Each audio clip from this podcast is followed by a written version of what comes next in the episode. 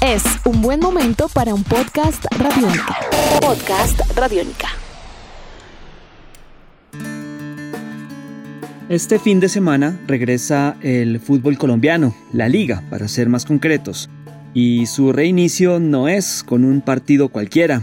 Se jugará el clásico Añejo, uno de los encuentros históricos de nuestro país. Cali recibe a Millonarios, un duelo que acaparó la atención futbolera de Colombia durante más de 30 años, y esta es su historia. Así comienza Tribuna Radiónica. El sábado a las 6 de la tarde comenzará a rodar la pelota en el Monumental de Palma Seca, en lo que será el clásico 266 entre azucareros y embajadores. El historial tiene a Deportivo Cali por encima en cuanto a resultados. Ha ganado un total de 100 partidos. Se han registrado 74 empates y Millonarios ha ganado en 91 ocasiones. Apenas 9 juegos de diferencia entre ambos. Es un clásico parejo, sin duda. La rivalidad entre Millonarios y Deportivo Cali se remonta a la década de los 50 o tal vez finales de los 40 y comenzando la de los 50. La época del Dorado siempre trae a colación a jugadores como la muñeca Castillo, Adolfo Pedernera y Alfredo Di Stéfano, por eh, mencionar algunos nombres en el caso de los azules. Sin embargo, Cali también mostró lo suyo, con el famoso Rodillo Negro, una armada de jugadores peruanos que dieron pelea al legendario Ballet Azul. Guillermo Barbadillo, Valeriano López y Máximo Vides Mosquera.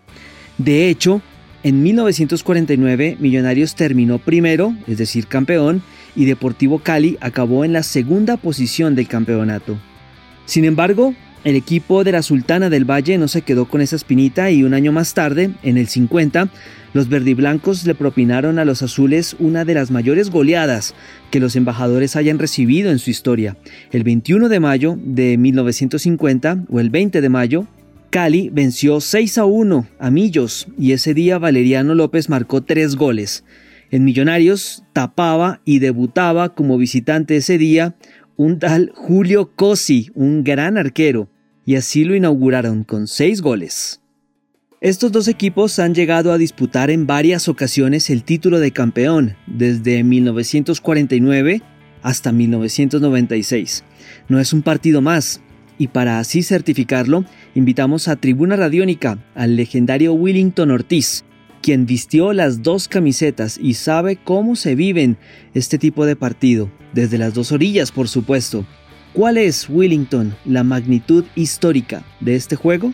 Bueno, yo pienso que el clásico millonario deportivo Cali ha sido muy importante en los años 70 y en los años 80, porque todo equipo de fútbol, yo pienso que a veces tiene una época donde anda bien y este es el caso de, los dos clubes, ¿no? De Millonario y Deportivo Cali, que en estas décadas del año 70 y 80 eran los equipos más fuertes de Colombia y entonces el clásico por eso era tan importante y por eso pues había la posibilidad de poderlo ver muchas veces más que los otros partidos. Entonces yo pienso que esto es lo que lo hacía atractivo en estos momentos. Millonarios, por ejemplo, campeonó en el 49, en el 62, en el 72 y 78. ¿Por qué menciono estos años? Porque fueron esos años en los cuales Cali acabó en la segunda ubicación, mientras que los verdiblancos habían quedado campeones en el 67 y en la temporada 95-96, y los capitalinos habían acabado como subcampeones, es decir, como lo mencionábamos anteriormente, siempre estuvieron peleando bien arriba.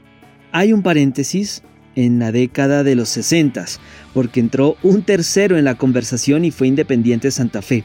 Es decir, en los 60, Cali, Millonarios y Santa Fe eran los que mandaban en el fútbol colombiano. Ya durante la década de los 80, Millonarios cayó en una crisis económica, inclusive se vio obligado a vender a Willington Ortiz, su máxima figura, al Deportivo Cali en una transacción que costó 13 millones de pesos. Y el equipo verde y blanco, pues pese a tener muy buenos jugadores y un equipazo, pues cayó en una sequía de títulos, acentuada además, y esta es la causa tal vez directa, por la incursión y el poderío de América y Nacional, quienes comenzaron a ocupar un renglón significativo a partir de ahí en la historia del fútbol profesional colombiano.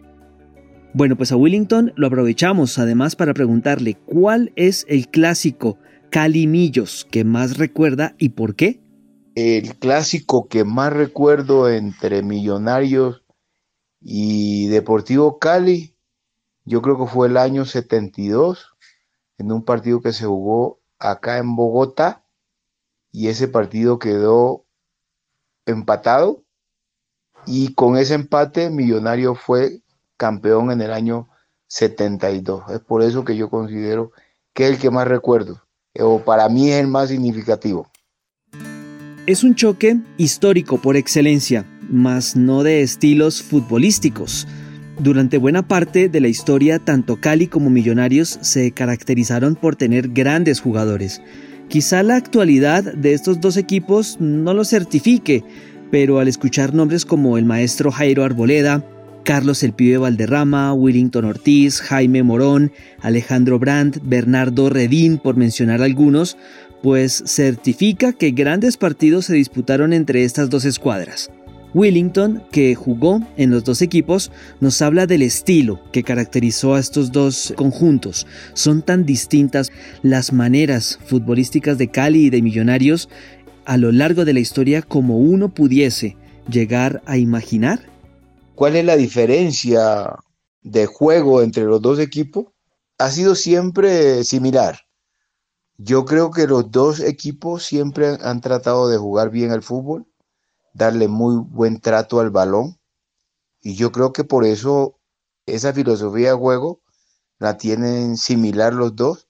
Siempre se han preocupado por tener jugadores de su cantera y su juego ha sido el de hacer que la gente cuando vaya al estadio se sienta cómoda, se divierta y vea un buen espectáculo. Eso es lo que yo considero de estos dos equipos en cuanto a su estilo de juego. ¿Cuál es la actualidad de Cali y Millonarios? Bueno, en estos momentos están fuera de los ocho mejores del campeonato. Cali es noveno y su entrenador Alfredo Arias, uruguayo, busca darle equilibrio al equipo, que sea confiable defendiendo pero eficaz atacando. Millonarios, por su parte, dirigido por Alberto Gamero, un hijo de la casa, ocupa la casilla 17, está bastante lejos. Ha recuperado físicamente a jugadores lesionados, pero ha perdido a otros y muy importantes en el mercado de fichajes. Por la coyuntura actual y la incógnita de lo que han trabajado estos días, se antoja que el Calimillos del próximo sábado va a ser un partido de pronóstico reservado. Entre tanto, recordamos lo que fue la historia del que fue hasta hace ya bastante tiempo atrás el partido más importante en la historia del fútbol profesional de nuestro país. Edición de este podcast a cargo de Juan Pablo Pérez. Mi nombre es Juan Pablo Coronado y nos volveremos a encontrar en otra edición de Tribuna Radiónica. Hasta pronto. Nuestros podcasts están en radionica.rocks, en iTunes, en RTVC Play y en nuestra app Radionica para Android y iPhone. Podcast Radionica.